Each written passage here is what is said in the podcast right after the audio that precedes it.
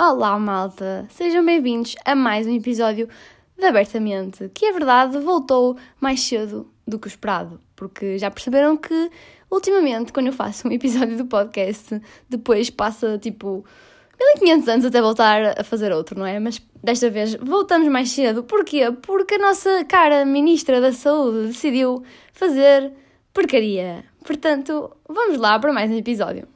Então, para as pessoas que me conhecem, sabem que era impossível eu não falar nisto, não é? Tenho que falar do tema do momento, no que toca à minha área, ou seja, a ofensa imperdoável que a nossa cara Ministra da Saúde, Marta Temido, fez aos médicos deste país. Para quem não sabe do que é que eu estou para aqui a falar, a nossa Ministra basicamente afirmou que a resiliência devia ser um fator a ter em conta na contratação dos profissionais de saúde, por ser um aspecto que, pronto, porventura tão importante como a competência técnica. E isto são palavras dela. Esta afirmação foi feita durante uma audição na Comissão Parlamentar da Saúde esta semana, a propósito da situação do, do Hospital de Setúbal, quando a Ministra foi questionada sobre a falta de médicos no SNS e sobre o recurso às horas extraordinárias. Como é de esperar, a Ordem dos Médicos o Sindicato Independente dos Médicos e todos os médicos do país, não é? Não gostaram destas afirmações e consideraram-nas improváveis ofensas ao que o bastonário da Ordem dos Médicos uh, referiu que a senhora Ministra da Saúde nunca soube até agora resolver o problema da falta de profissionais no SNS e, portanto, lança mais este soundbite na Comissão Parlamentar da Saúde, acrescentando que, além desta questão da resiliência, como se porventura existisse uma profissão mais resiliente, se os médicos levarem isto à lei e começarem a cumprir a lei, o SNS cai e a responsabilidade é da Ministra, não é de mais ninguém. Passadas 24 horas, a ministra veio pedir desculpa, dizendo, e passo a citar, fico indignada com esta recepção e este mal-entendido. Um, pelos vistos, disse esta coisinha com as lágrimas nos olhos. Ora bem, agora que já fiz de pivô da SIC, ou de locutora de rádio, aqui a, a transmitir a notícia para quem não sabe do que é que eu estou a falar, e que já está tudo explicadinho, o que é que eu tenho a dizer sobre isto? Bem, para começar, obviamente que concordo com o bastonário da Ordem dos Médicos e se há coisa que a maior parte das pessoas neste país não entende é que se os médicos e os enfermeiros fizessem apenas o trabalho para que são pagos uh, e as horas que lhes são pagas, o nosso SNS estava ainda pior do que o que está e a gestão da pandemia tinha sido uma autêntica catástrofe. Um, eu sempre pensei e sempre que penso na minha futura profissão enquanto médica, que sempre foi o meu maior sonho, penso com paixão e com vontade de fazer tudo aquilo que estiver ao meu alcance. E pronto, é verdade que enquanto médicos é a nossa obrigação e, é o nosso objetivo salvar, as vi salvar vidas, curar as pessoas, curar doenças. Uh, agora, o que, o que muita gente não percebe é que não é nossa obrigação, nem sequer é suposto, termos, termos de nos prejudicar a nós mesmos, à nossa saúde mental e física para o fazer. Eu acho mesmo que em Portugal ainda se tem uh, muito a ideia de que os médicos são os ricos da sociedade e que não fazem nada da vida. Tipo, a vida é um mar de rosas porque ganhamos imenso dinheiro, é top, ó, uma festa e, portanto, é assim. Quem, para quem pensa assim, deixem, por favor, desmistificar a ideia de que quem vem para a medicina vai ficar rico. Já foi há muito tempo época em que isso era mais ou menos verdade, uh, a época em que os paizinhos diziam aos filhos: Filho, vai para medicina, porque medicina dá dinheiro. Tipo, esqueçam, ok? porque medicina não é dinheiro uh, e se fosse, não era de certeza em Portugal. Por acaso, eh, esta é uma ideia que sempre me irritou bastante, porque, opá, sempre quis medicina, mas sempre quis medicina porque gostava realmente do curso e da, ideia de poder tratar pessoas, doenças, e sempre fui apaixonada pelo corpo humano. Pronto, vocês já sabem, já disse isto muitas vezes. Uh, mas pronto, esta ideia de vir para a medicina por dinheiro é uma coisa que me irrita imenso. E quem diz isto à minha beira leva sempre com um discurso meu, porque, opá, se querem vir para a medicina, venham porque gostam do corpo humano, porque gostam de ajudar, porque gostam de ser úteis, sei lá, porque gostam de sentir que podem fazer a diferença na vida das pessoas. Agora, se querem dinheiro, por amor de Deus, escolham outra coisa qualquer que não lide diretamente com vidas humanas, por favor, porque, pá, vão ser muito mais felizes e pronto, ganham mais dinheiro, provavelmente até. Ah, e outra coisa, o facto do salário de um médico ser alto não é porque eles são os reis da sociedade e são chiques da sociedade. É que eu acho que as pessoas não pensam, nem sabem uh, da maior parte do processo que é a formação de um médico. Uh, pronto, e é importante pensar que nós estudamos 6 anos, mais 4 a 6 anos, que normalmente são 6 anos de especialidade, ou seja, nós estamos 12 anos a estudar, yeah, e é por isso que somos especialistas aos 30.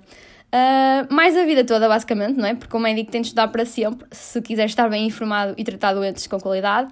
Uh, mais o facto de termos vidas nas nossas mãos, mais fazer urgências, turnos que nunca mais acabam. Opá, não sei, pensem nisso antes de dizerem as neiras, por favor, porque não é uma profissão em que vamos para o escritório, nos sentamos o dia todo e depois, pronto, tocam as 5 horas ou o que for, saímos à horinha sem nos preocuparmos se alguém vai morrer ou não nas nossas mãos, percebem? Tipo, eu não estou a desvalorizar o trabalho de escritório, longe disso, até porque o meu pai trabalha no escritório. Um, nem, nem os outros trabalhos uh, que existem, não estou a fazer isso, não interpretem mal, por favor. Uh, mas opá, são coisas que não se podem comparar em termos de desgaste físico, psicológico, intelectual e mesmo em termos de responsabilidade. Eu acho que no nosso país se valorizam muitas vezes outras profissões uh, e se desprezam os profissionais de saúde. Que é uma coisa que não me cabe na cabeça, opá, sério, não consigo compreender, muito menos depois de uma pandemia, em que sem eles, sabes lá quanta mais gente tinha morrido e, e, na minha opinião, uma Ministra da Saúde dizer que os médicos têm de ser mais resilientes depois de tudo o que aconteceu é só gozar com a cara deles, basicamente. Ok, que a mulher podia não querer dizer exatamente aquilo, não é? Até porque ela veio chorar lá, acredito que ela não quisesse dizer exatamente aquilo, mas, mas mesmo assim, enquanto ministra, convém pensar um bocado no que diz e nas palavras que usa antes de ofender uma classe inteira ou um país inteiro. Um grande problema no nosso país é que as pessoas queixam-se da falta de médicos no SNS e depois acham que a culpa é dos médicos, quando a culpa é do governo que não oferece boas condições de trabalho, um governo que, que, quer que os médicos basicamente sejam escravos e que trabalhem horas a mais sem receberem o devido para isso. Uh, mas, em vez de tentarem arranjar isso, neste país onde mais de 600 médicos ficam sem especialidade por ano, acho uma boa ideia abrir mais faculdades de medicina. Opa, eu peço desculpa por estar a tocar neste ponto outra vez, mas isto irrita-me profundamente. E eh, vamos abrir mais faculdades de medicina, ou que o povo bate palmas porque faltam médicos, não é? E eu, pá, acredito que quem não percebe e quem não está na área, não, quem não é médico, não tem família médico, médicos uh, na família, credo, família médico, que português foi este? Uh, ou estudantes de medicina na família, não percebe, não, não sabe do que é que está a falar, basicamente.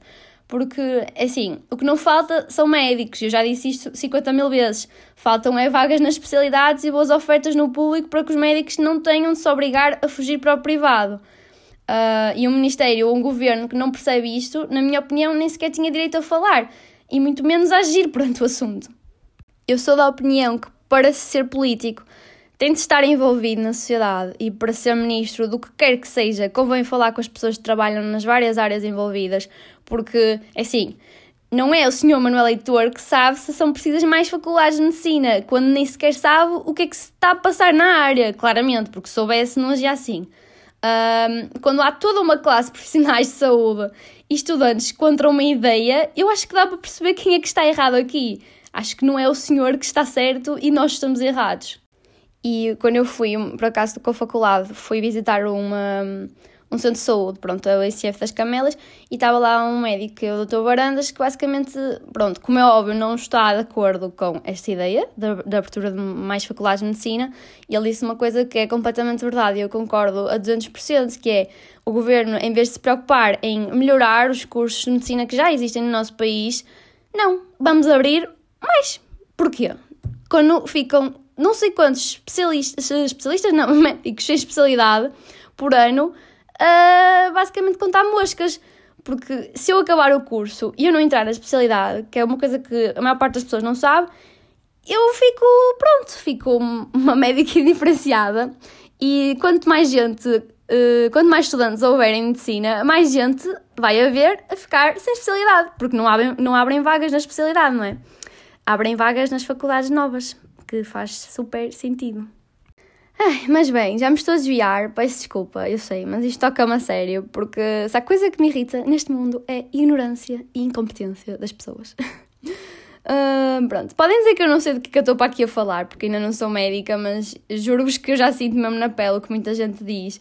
E, e quando vi a declaração da ministra, estava a falar com a minha mãe para casa e até fiquei emocionada, porque, opá, acho que é mesmo de uma estupidez uma ministra conseguir falar assim dos profissionais de saúde e eu só conseguia pensar na quantidade de médicos e de enfermeiros que ficaram sem ver os filhos e a família durante a pandemia porque estavam a cumprir o seu trabalho e porque estavam lá por, muitas vezes por amor à camisola, nos hospitais a tentar manter um país em pé no meio do caos.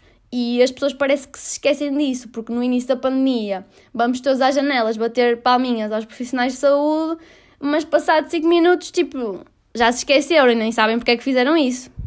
Óbvio que eu estou aqui a generalizar, mas eu sei que há muita gente que sabe perfeitamente o, qual é o trabalho dos profissionais de saúde e que o valoriza e acho excelente, não é? Um, claro que também não estou a dizer que quero que façam vénias aos médicos, ok? E que os considerem tipo Deus Todo-Poderoso. Uh, apenas gostava que as pessoas compreendessem um bocado que não é de todo um trabalho fácil, que é um trabalho que exige uma enorme resistência mental e física e, e que não merece de todo ser desprezado por ninguém, não é? Acho que o mínimo que podemos fazer é ter respeito por estas pessoas. E eu tenho 20 anos, não sei como ser ministra de nada, mas no meu entender, pá, eu acho que ser ministra da Saúde devia ser mais do que dar uma cara na televisão e responder a perguntas. Eu acho que ser Ministra da Saúde devia incluir saber que os médicos não fogem do público porque lhes apetece, não fogem porque são os gananciosos e egoístas que querem mais dinheiro e que não querem saber das pessoas. Acho que antes dela dizer o que disse, devia perguntar-se a si mesma que motivos é que os médicos têm para continuar num sistema que não os ouve e eu passo, não conseguisse chegar lá sozinha, que fosse para o terreno, como se costuma dizer, e que falasse com quem vive o SNS todos os dias. Um, pá, porque aparentemente ela não vive, porque não sabe claramente o que está a passar. um, pronto, e nem vou falar no desastre dos centros de saúde a atender telefonemas, porque a quantidade, eu falo todos os dias, falo com pessoas no SNS 24 e literalmente o país inteiro queixa-se da mesma coisa. Tipo, como é que um ministério não percebe esse problema? É, é uma coisa tão simples como atender telefonemas, malta. Literalmente as pessoas não conseguem falar com os centros de saúde, isso é um bocado preocupante. Mas pronto, não vou falar disto. Pronto, eu sinto que já fiz aqui grande discurso e provavelmente metade do pessoal nem sequer quer saber disto. Uh, mas pronto, eu acho importante e pá, porque não vivemos num país de direita e o sistema público é demasiado importante para não ser tratado como tal. E ser ministro, na minha opinião, devia ser menos paleio e mais ação mas ações pensadas e fundamentadas de preferência. Uh, pronto, não vou estar aqui a falar mais disto, não vos quero chatear mais, só queria que pensassem um bocado no que eu disse e que não achassem que os médicos são todos uns uh, gananciosos, egoístas que só querem dinheiro. Uh, e para terminar, eu queria só citar aqui um post de uma página que eu sigo no Instagram que se chama Pérolas da Urgência sobre isto, que tem como título Ensaio sobre a Resiliência. Isto foi assim um textinho feito por, por eles em resposta ao que se passou, não é? E eu vou passar a citar e se calhar a comentar, não é? Porque eu não sei, não sei estar calada sem comentar. Portanto, diz assim: Resiliência não é trabalhar 24 horas seguidas num serviço de urgência, não é aceitar fazê-lo sem a devida compensação económica, não é aceitar fazê-lo por pressão das chefias, mesmo sabendo que nenhum seguro cobre acidentes de trabalho ou erros cometidos após as 12 horas de trabalho. Não é aceitar cometer uma ilegalidade e infringir o Código de Trabalho apenas em nome do amor à camisola e bom funcionamento dos serviços de urgência. Resiliência não é ter de lidar com o abuso psicológico e físico constante a quem trabalha em saúde está sujeito, particularmente nos serviços de urgência, por parte de doentes e acompanhantes de doentes. Resiliência não é aceitar que é o país que temos, que as pessoas não têm culpa porque estão doentes, que levar na tromba faz parte dos riscos inerentes a ser profissional de saúde. Resiliência não é aceitar que vivemos num país em que alguém que agrida um profissional de saúde vai passar a noite a casa e o mais provável é nunca chegar a ser acusado de coisa nenhuma. Não é ter 6 anos de formação universitária e 4 a 6 anos de formação pós-universitária para passar o dia a abanar inteiros, atender telefonemas, ir a reuniões inúteis, pedinchar exames como se fosse para a nossa mãezinha ou preencher papelada e burocracia interminável. Resiliência não é aceitar ganhar 8 euros à hora, apesar de todo o esforço investido nessa mesma formação não é aceitar trabalhar lado a lado com outros profissionais de saúde também diferenciados que, que tratam doentes e mesmo assim recebem pouco mais do que o ordenado mínimo. Resiliência não é aceitar trabalhar 50, 60, 70 ou 80 horas por semana, mesmo que no contrato estejam escritas apenas 40. Não é chegar ao trabalho às 8 em vez de ser às 9 porque há trabalho para adiantar. Não é sair do trabalho às 8 em vez de ser às 5 porque há trabalho por terminar. Não é aceitar não receber um tostão a mais por todas as horas excedentes de trabalho. Não é ter um banco com centenas, senão milhares, milhares de horas que nunca serão gozadas. Resiliência não é passar quase dois anos enfiados em covidários, dentro de equipamentos de proteção individual, que mais parecem saunas, a escolher quem vive e quem morre, com filas e filas de ambulâncias paradas à porta do hospital, à espera para entregar doentes. Resiliência não é jogar Tetris com as, com as macas. de forma a deixar os doentes mais jovens mais próximos da fonte de oxigênio, que a qualquer momento pode acabar. Não é passar dias e dias a fio em centros de vacinação ou centros de colheita de testes, ou a sinalizar e contactar centenas de doentes e contactos de risco. Resiliência é, isso sim, continuar a eleger classe política do, a classe política do costume. Resiliência é continuar a acreditar que aqueles que nos enterram há 40 anos vão súbita e magicamente deixar de o fazer. É continuar a dar a cara, o corpo e o espírito por aqueles que nos apelidam de cobardes, pouco resilientes e tudo mais. É continuar a eleger os, me os mesmos os mesmos incompetentes e mais corruptos de nós para nos representar. Isso sim é resiliência.